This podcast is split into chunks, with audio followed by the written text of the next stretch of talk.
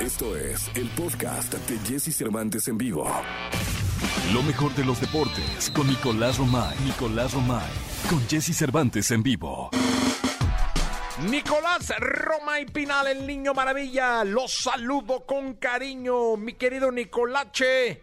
La chiva se cae a pedazos. ¿Cómo estás, Jesús? Oye, lo primero, tú nunca te vas a retirar, Jesús. Ya deja de estar diciendo eso. No, bueno, es que el fondo de ahorro para el retiro de ya sabes que luego Ya. uno futurea, Nicolache.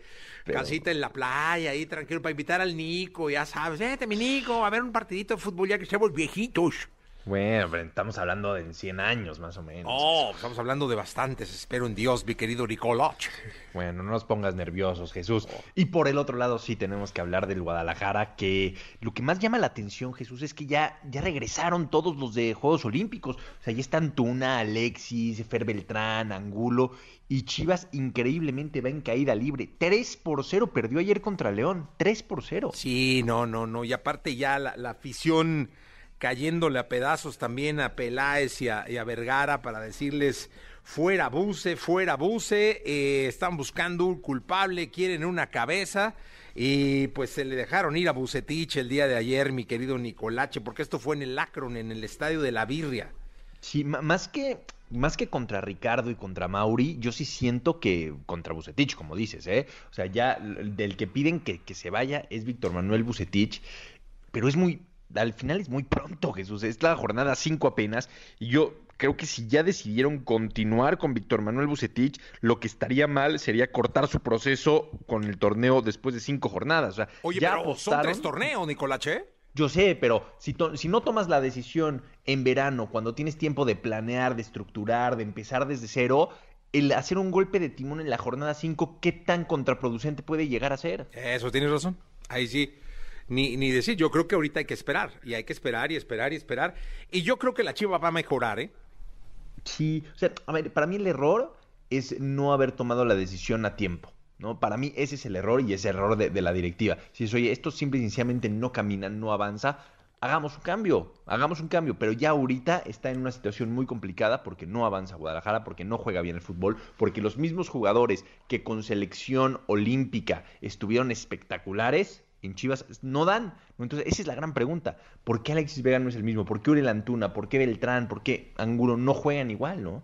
¿Qué, qué les está faltando? ¿O qué no está haciendo Bucetich para ver su mejor versión? Sí, algo, algo, algo falla ahí.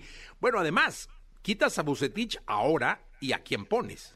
Sí, bueno, está, está disponible el Jimmy Lozano, el ¿eh, Jimmy. Jesús? El Jimmy, estaba yo pensando en el Jimmy Lozano, justamente. Está disponible el Jimmy, el Jimmy Lozano. Pero bueno, creo que, creo que van a aguantar a, Víctor Manuel Bucetich. Habrá que esperar eh, si la presión de los aficionados, que como bien dices ayer ya explotaron, puede cambiar algo. Por otro lado, el América derrotó 2 por 1 a Juárez. El América es líder del torneo. 2 por 1 le gana a Juárez del Tuca Ferretti. Eh, bien el América, no, no jugando espectacular, no jugando bien al fútbol, pero sabe ganar. Y creo que eso es lo más importante, un equipo que sepa ganar. Sí, no, y además, este, está, pues, sólido, tanto como el León en el liderato de, la tabla, la cima de la tabla. Creo que va a ser una América protagonista. Creo que una, una de las metas del Águila este torneo será primero que el azul no repita y luego campeonar. Sí, sí, sí, sí, gana el América 2 por 1, es líder de- del torneo. Santos y Atlas empatan 1 por 1 y Cruzul y Monterrey también empatan 1 por 1. Fue buen partido ese Cruzul contra Monterrey, ¿eh? lo, empata rayados en los últimos minutos, pero fue buen juego. Sí, cómo no. Ahí el Vasco ahí sacando la casta, ¿no? Le, le sirvió de inspiración la boda de su de su hijo, caray.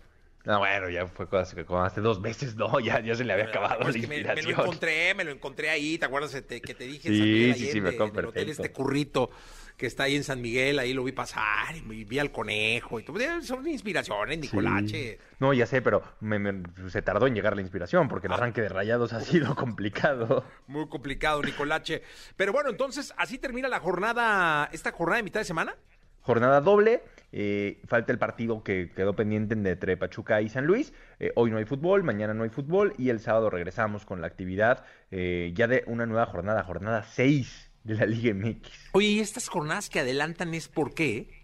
No, pues es que el, el calendario está saturadísimo, Jesús. Entre Nations League, entre Conca Champions, entre partidos amistosos de la selección, que ya se anunció uno más, entre tantas cosas, eh, está saturadísimo el calendario. O sea, ya tienen que ver cómo lo acomodan.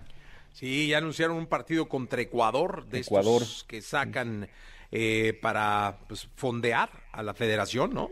Me imagino. Sí, pero es buen rival, ¿eh? Sí, cómo no. Es, es claro. buen rival, no, no es el típico partido molero. Lo que sí es que en septiembre, eh, con, ya con fecha FIFA, pero con cal- clasificatorio para la Copa del Mundo, ojo ahí, ¿eh? porque el margen de error ya va a ser mínimo. Son tres partidos en una misma fecha FIFA. Entonces vamos a platicar de eso en la segunda porque se, se pone complicada la cosa para Gerardo Martino. Ya está mi querido Nicolás Roma y Pinal, el niño maravilla. Vamos a ir a un corte comercial con las curiosidades de Katy Perry. Son las 8 de la mañana con un minuto. Escucha a Jesse Cervantes de lunes a viernes de 6 a 10 de la mañana por Exa FM.